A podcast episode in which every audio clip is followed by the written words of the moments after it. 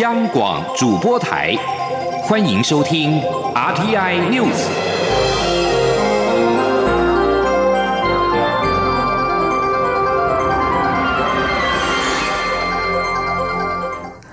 各位好，我是张世华，欢迎收听这节央广主播台提供给您的 RTI News。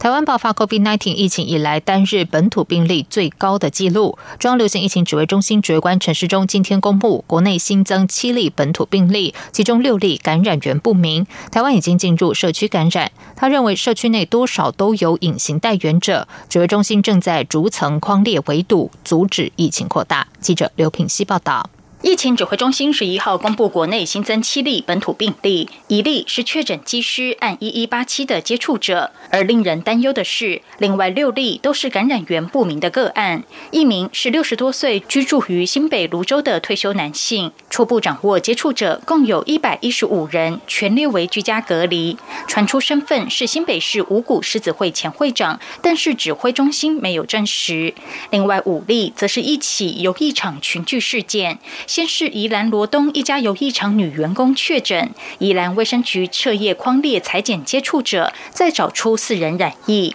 分别是游艺场另外三名员工以及一名常客。指挥中心并公布目前疫调的足迹，该游艺场即日起已暂停营业，全数员工居家隔离并裁剪。位于游艺场同栋的其他公司跟业者则进行自我健康监测。指挥官陈时中表示，目前已经进入社区感染阶段。这七例分属两起社区感染，一起是五人群聚，另一起目前则只是个案。他认为社区内多少都有隐形带源者，指挥中心会逐层框列围堵疫情。那是不是可以定调说，我们的社区其实已经早就存在好几条的隐形传播链呢？呃，这个也很难说了哈。不过有有没有隐形的一个带源者哈？那我相信多多少少都有一些。好，只是在社区里面，大家这样的一个接触的情况，跟戴口罩的情形，跟勤洗手，也阻挡了一部分的一个哈，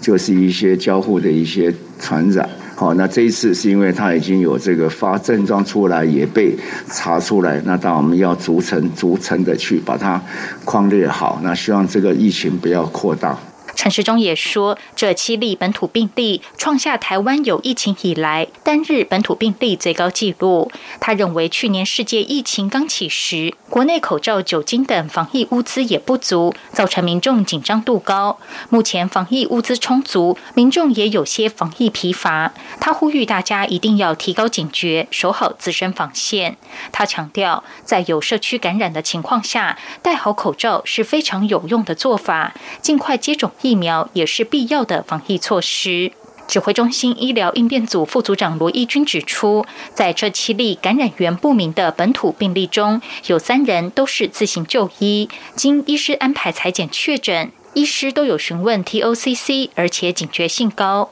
由于六十多岁男性居住地是泸州，有一场群居案的指标个案与确诊同事，则是分别到同一家医院急诊，由同一名医师诊断。医师发现可能是群聚事件，这两家医院也都可以获得通报奖金。央广记者刘聘熙在台北的采访报道。中央流行疫情指挥中心今天表示，因应国内出现感染源不明本土病例，导致社区感染风险增加。为了防范发生持续社区传播，即日起到六月八号，国内提升疫情警戒到第二级，包括停办室外五百人以上、室内一百人以上的集会。如果能采固定座位且为梅花座、十连制、全程佩戴口罩、禁止饮食，得提报防疫计划，报请地方主管机关核准后实施。交通部长王国才也表示，五月十五号起，除了交通运具和邮局内禁止饮食外，台铁、高铁也将从十五号起取消站票。华航机师染疫风暴不止，华航清零计划二点零将机组员分为风险组和安全组，两组不得混飞。中央流行疫情指挥中心指挥官陈时中今天表示，目前约有三百人被框列为安全组，希望华航密集派飞，达到飞行上线后，让机组员尽快完成十四天检疫，之后就可以进到社区。指挥中心也会参考机组员接种疫苗的比例，放宽检疫规定。交通部长王国才今天表示，华航运能影响可以控制在两。成以下。据这次引发群聚的诺富特饭店，交通部次长齐文忠也说明，未来将一、一二馆都会改为华航机组员的防疫宿舍，预计改装后要到六月下旬才会重启营运。记者吴丽君报道。华航清零计划二点零十号启动，让外界忧心担负台湾重要空运命脉的华航运能恐将因此遭受重创。对此，交通部长王国才十一号受访表示，华航董事长谢世谦已经表示，可将运能影响控制在两成以下。王国才说：“华航现在的想法是这样，就是说，一个机师事实上在一个月内有他飞时的。”的上限，所以他有可能有一半的时间本来就要休息。这意思是说，他会用这种排班的方式。如果他们十四天的居家检疫是尽量用在他本来要休息的时间，这样对运能减少是比较少的。那今天谢董事长也特别说明说，这样大概运能的影响是在两成以下。此外，针对华航诺福特饭店只有二馆是合法提供给外籍航空机组员的过境旅社，一馆七八楼。并未合法申请作为华航机组员的防疫宿舍，还与一馆同时收住一般旅客，引发议论。交通部常务次长齐文忠也表示，华航已和委托经营诺福特的雅高集团交换意见，未来一二馆都将作为华航机组员的防疫宿舍，预计六月下旬重启营运。齐文忠说：“大致上。”诺富特不管是交通部，或者是桃园市政府，还有在指挥中心那边讨论，都认为诺富特应该全馆作为防疫旅馆。所以华航已经出面跟诺富特两个团队去谈，那大致上也同意未来诺富特会全馆，就是包括一馆、二馆，通通转型成为防疫旅馆，那来提供华航的机师入住，但是他们可能需要一点点时间。做一些必要的设施改善，所以大致上应该会在六月下旬重启。至于外籍航空机组员的过境旅社，其文中也说明将从集中检疫所征用的旅馆来提供入住。中央广播电台记者吴丽君在台北采访报道。台湾今年没有受邀参加世界卫生大会 （WHA）。行政院发言人罗秉成今天表示，在疫情肆虐的此刻，中国无视世界主要国家支持台湾参与国际组织的呼吁，台湾将会持续努力，让支持的声音越来越多。台湾今年无法获邀参加 WHA，中国外交部表示。民进党当局坚持台独立场，使得台湾参加 WHA 的政治基础不复存在，责任完全在民进党当局。我外交部今天表示，中国的恶意阻挡是世卫组织未能将台湾完整纳入技术性讨论的主要障碍，也更加证明中国持续将政治凌驾于健康人权的霸道行径。外交部对此予以强烈谴责。而中国外交部所谓已对台湾参与全球卫生事务做出妥善安排的相关说法。法持续不当曲解联大第二七五八号决议以及世卫大会第二五点一号决议内涵，只是凸显中国政府公然说谎，误导国际社会，不断打压台湾人民的健康人权。记者王兆坤报道。外交部十一号下午发布外长吴钊燮的三则推文，痛斥中国政府阻挠台湾参与，强调中国政府就只会说谎。没有心智正常的人相信北京会照顾台湾人民的健康或其他需求，呼吁世卫组织做出正确决定，让台湾参加世卫大会。外交部发言人欧江安表示，中国外交部妄称中国已对台湾参与全球卫生事务做出妥善安排，完全背离事实与国际认知。他说：“外交部，我们慎重的呼吁中国政府应该以负责任的态度来看待。”全球人类的健康跟安全，切勿再以偏狭以及自私的一个政治考量，忽视国际社会广大支持台湾参与全球防疫这样的一个强劲的一个声量，能够让台湾以我们的成功的防疫的经验，以及让我们参加这个 WHA，我们相信我方一定能够做出具体的贡献。以台湾的经验跟我们的的资源，我们乐于与全世界来分享。与全球共同携手，来促进人类的一个健康跟一个安全。外交部重申，只有台湾的民选政府才能在世卫组织及其他国际组织代表台湾两千三百五十万人民。台湾人民的健康人权由我国政府来守护，中国无权也无能力代劳。中央广播电台记者王兆坤台北采访报道。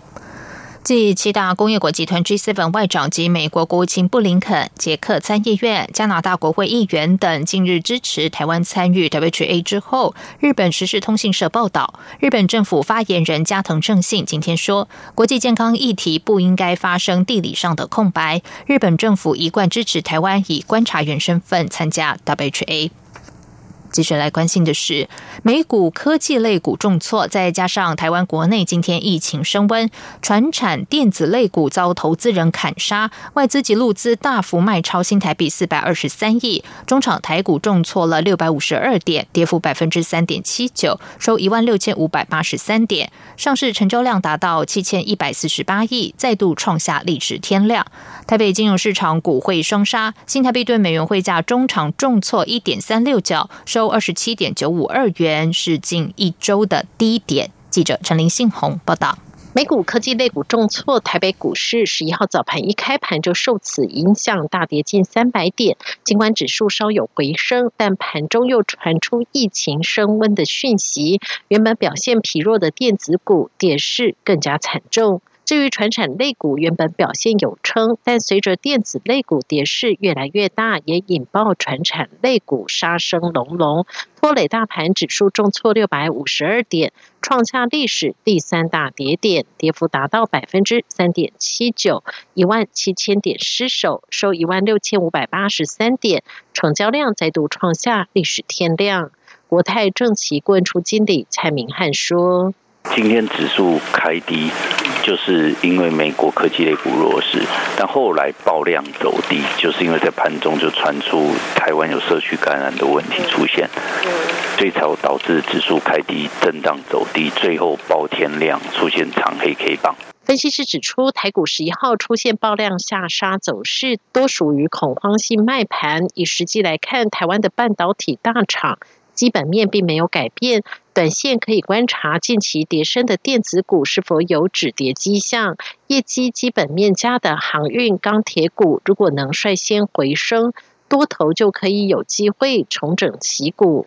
台北金融市场十一号股汇双杀，在大盘重挫下，加上外资在台股卖超超过四百多亿，并同步在外汇市场汇出，新台币对美元汇价中场重挫一点三六角，收二七点九五二元，为近一周低点。中央广播电台记者陈明信鸿报道。在外电消息方面，世界卫生组织 WHO 十号表示，一种正在印度传播的 COVID-19 变种病毒显然具有更强的传染力，并且已经被定为令人担忧的变种病毒。世卫组织表示，去年十月首度在印度被发现的 B. 点一点六一七变种病毒株可能更容易传播。世卫组织流行病学家范科霍夫告诉记者，一些可取得的资讯显示，B. 点一点六一七传染力已经增强，因此我。我们正把它定位为在全球层级中令人担忧的变异株。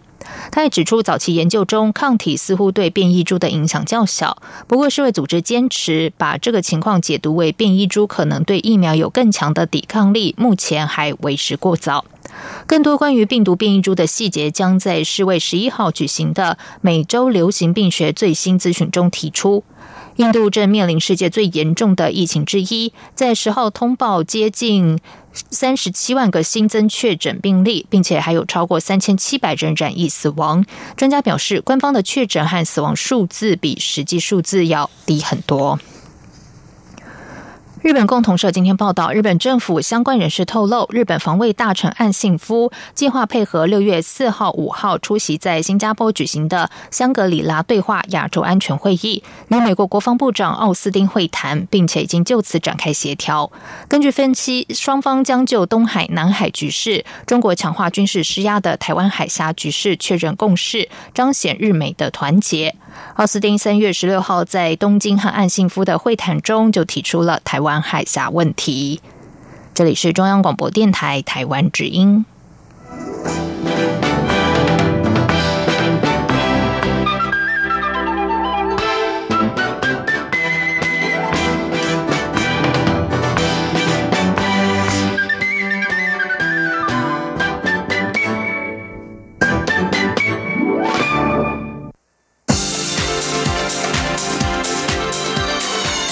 这里是中央广播电台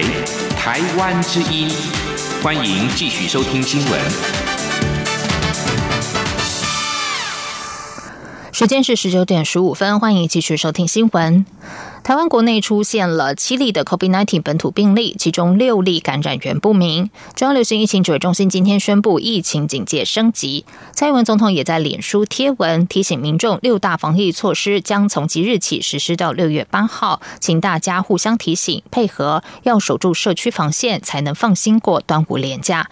总统表示，台湾守住疫情防线一年多，在陆续施打疫苗的现在，更不能失守。他要感谢地方政府共同配合，也要呼吁大家同舟共济，落实防疫。只有坚守到最后，才能成为赢家。行政院长苏贞昌今天中午视察中流行疫情指挥中心，苏奎表示，世界各国疫情再起，台湾也有新的状况，民众现在比较松懈大意。他呼吁国人收心，以严谨的态度面对新疫情，务必遵照指挥中心的要求，将防疫措施做到位。国内今天一口气新增了七例本土病例，其中五例是宜兰县电子游艺场的群聚感染。宜兰县长林姿妙下午紧急召开记者会，强调确诊个案的工作地点已经消毒完毕，并且指示环保局进行全县大消毒。至于七月的国际同万节是否取消，林姿妙表示必须是全国疫情变化滚动调整，届时该停就停。记者林永清报道。中央流行疫情指挥中心十一号表示，国内发生两起不明感染源的社区感染。指挥官陈时中宣布，全国疫情警戒标准升至第二级，因应指引第一波即起实施到六月八号。而其中一起社区感染就发生在宜兰县罗东镇的银河百家乐游艺场，有四名员工、一名常客确诊染疫。因应疫情升级，宜兰县长林姿妙紧急召开记者会，指出确诊个案的工作场所已经完成消毒，也指示环保局立刻进行全县大消毒。他也强调，框列居家隔离者若擅自外出，以及应戴口罩却屡劝不听的民众，县府一定重罚。林姿妙说：“第一点呢，我们紧急框列的居家隔离共三十几位。”正在采验当中，匡列居家隔离擅自外出，予以重罚；擅自外出，予以重罚。第二点呢，即日起停办室外五百人、室内一百人以上的这个集会的这个活动，啊，在即日开始。在第三点，针对确诊个案工呃工作的地点，我们已经进行了这个消毒。啊，资庙也要求环保局呃立刻进行全县大消毒。至于宜兰夏季旗舰活动国际童玩艺术节即将在七月开办，外界关注是否会因疫情取消。宜兰县卫生局长徐乃维表示，中央公布的首波因应指引实施至六月八号，县府将视疫情变化随时滚动调整，需先观察至六月初。林子庙也一再重申防疫优先，如果届时有需要，该停就停。徐乃维指出，相关确诊个案的足迹都配合指挥中心持续调查中。指挥中心也表示，因应本起群聚事件，该游艺场即起暂停营业，全数员工居家隔离并裁剪。另已请该游艺场同栋的其他职场及业者进行员工造册与健康监测。如发现有 COVID-19 相关症状者，务必通报卫生单位后，依指定方式就医，切勿自行就医。央广记者林永清采访报道：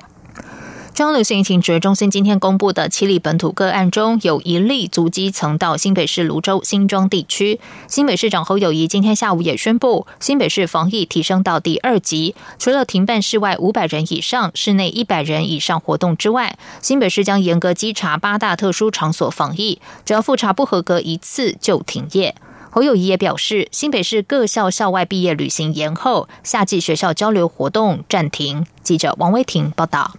中央流行疫情指挥中心十一号宣布，出现感染源不明的本土个案，将疫情警戒提升至第二级。其中，新北市出现确诊个案，感染源不明，且足迹曾到泸州和新庄地区。新北市长侯友谊今天中午紧急召开防疫会议，宣布新北市疫情警戒提升至第二级，配合中央指示，停办室外五百人以上、室内一百人以上的活动到六月八号。侯友谊认为，就算活动人数符合限制，但是只要无法落实防疫措施，就应该延后办理或停办。侯友谊说：“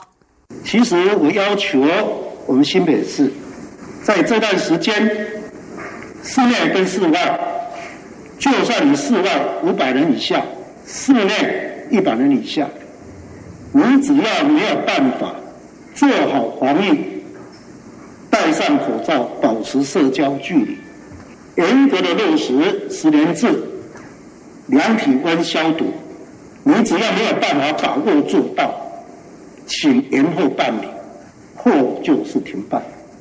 新北市防疫升级措施还包括加强稽查八大特殊娱乐业，复查不合格随即暂停营业；八大风险场所应戴口罩，劝导不听者开罚；大众运输交通工具再提高消毒频率，禁止饮食；公车每趟次消毒，捷运消毒频率加倍；文化场馆及营业场所人流管控，禁止医院、护理之家探病；住宿型长照机构采视讯探视。以及确诊足迹风险区校园暂停对外开放。至于原本就管制的关闭通风不良活动中心、亲子馆采预约制和停止老人共餐活动，则持续管制到六月八号。侯友谊也指示新北市各校毕业旅行延后，夏季交流活动暂停。另外，原定展演到五月二十二号的碧潭水舞也提前至今晚落幕。原定五月二十二号到六月六号举办的新北市河海音乐季淡水渔人舞台演唱会活动，则延后举办。中央广播电台记者王维婷采访报道。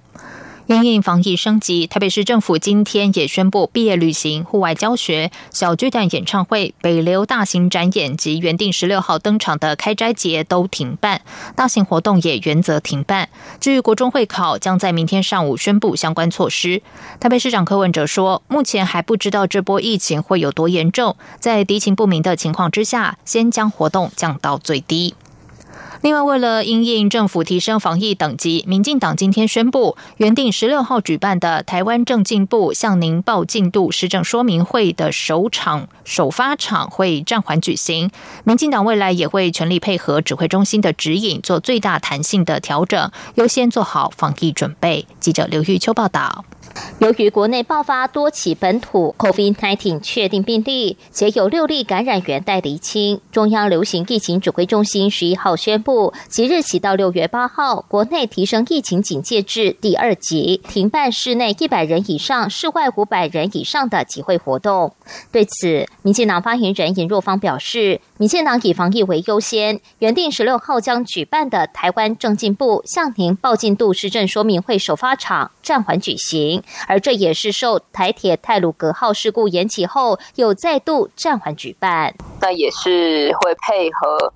疫情指挥中心的那个指引，好，那六月八日前的相关说明会也先暂停办理。那我们民进党其实未来其实也会全力配合指挥中心的指引，做最大的弹性的调整。优先做好防疫的准备。严若方并呼吁，在面对严峻的疫情下，希望全体国人可以共体时间，遵守指挥中心的指示，做好防疫措施，一起度过这一个非常时期。不过，虽然民进党暂缓举办市政说明会相关活动，但因应八月的四大公投案，据了解，兼任民进党主席的蔡英文总统将在十二号的中常会上正式拍板民进党对于今年公投案四个不同意的态度，并向支持。者明确表达，民进党四个不同意台湾更有利的诉求。严若芳指出，民进党面对公投，除了早已规划台湾政进部向您报进度系列施政说明会外，相关文宣制作也已准备就绪。不过，同时考量国内疫情与政治情势，而随时调整节奏。中央广播电台记者刘秋采访报道。不当党产处理委员会今天召开委员会议，决议命妇联社府基金会移转美林楼房地所有权与中华民国所有。党产会二零一八年二月一号认定妇联会为国民党附随组织，同年三月十九号认定妇联会所收受的不当取得财产应该转移国有。党产会指出，妇联会一九九七年九月捐助经费成立妇联社福基金会，成立后妇联会捐赠给基金会用以向国民党购买土地和新建建物的十点五亿元属于不当取得财产，依照党产条例规定应该移转为国有。对此，妇联社会福利基金会表示。美林楼由妇联社福基金会新建，从事社福词汇工作，产权属于社福基金会，与妇联会不相牵涉。当产会的没收处分不具正当性，妇联社福基金会将提起行政诉讼。妇联总会也表示，妇联会的财产并非不当取得，而且已经针对党产会的没收处分提起了行政诉讼，尚待法院审理。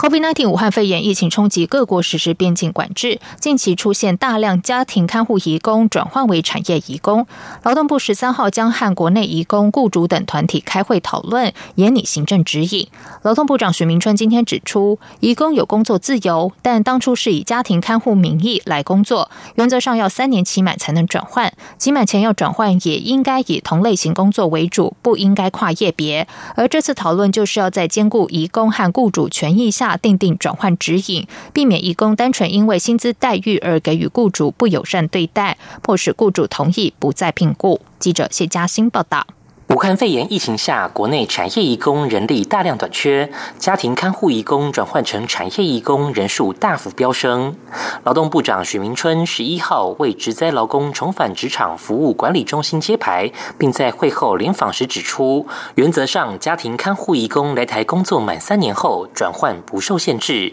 而在三年期满前转换人数，去年全年才两百多人，今年一到三月就暴增至一千零二十三人，且还有。雇主团体反映，家庭看护义工为了转成产业义工，而有刻意代工，给予雇主不友善对待，借此迫使雇主同意转换的情形。许明春也表态，强调期满前要转换，应以家庭看护工优先，不应跨业别转换。他说：“你不是不能转，但是你要优先哦，你要转换雇主，你还是要优先以家庭看护工为主哦。那真的没有的话，我们再同意他转换产工，因为我们这样希望能够遏制一些单纯为了这个薪资待遇的部分哦，就想转到产业呃产工。那我觉得这个虽然呃提供我工作的自由，但是我觉得你在刚进来的时候，你应该本来就应该有一个预期，就是说你三年内应该是要担任这样的工作。”许明春表示，十三号将邀国内移工、雇主等团体以及专家学者开会讨论，希望订定一套行政指引，兼顾移工及雇主权益。中央广播电台记者谢嘉欣采访报道。接下来进行今天的前进新南向。前进新南向。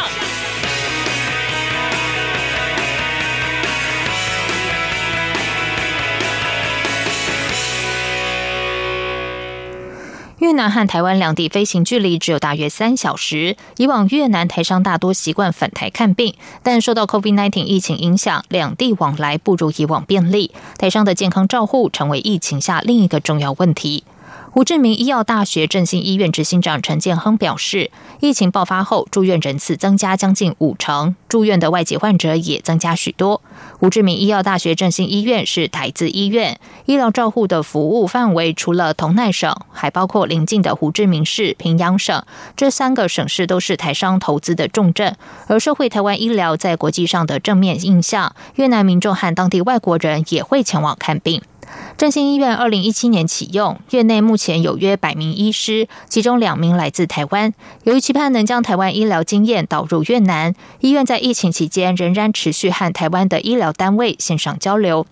负责救治这名台商的三十五岁越南籍医师武英明从医将近十年。他表示，以前在胡志明市的医院工作时，上门的患者有一大部分是外省市的民众。到振兴医院服务，对他来说也可以就近照顾需要的病患，免去他们舟车劳顿的时间。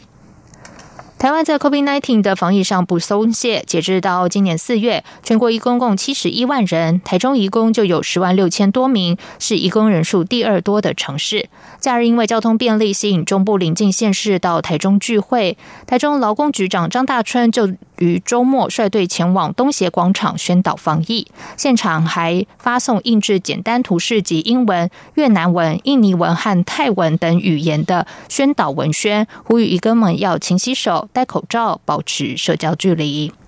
以上新闻由张旭华编辑播报，这里是中央广播电台台湾之音。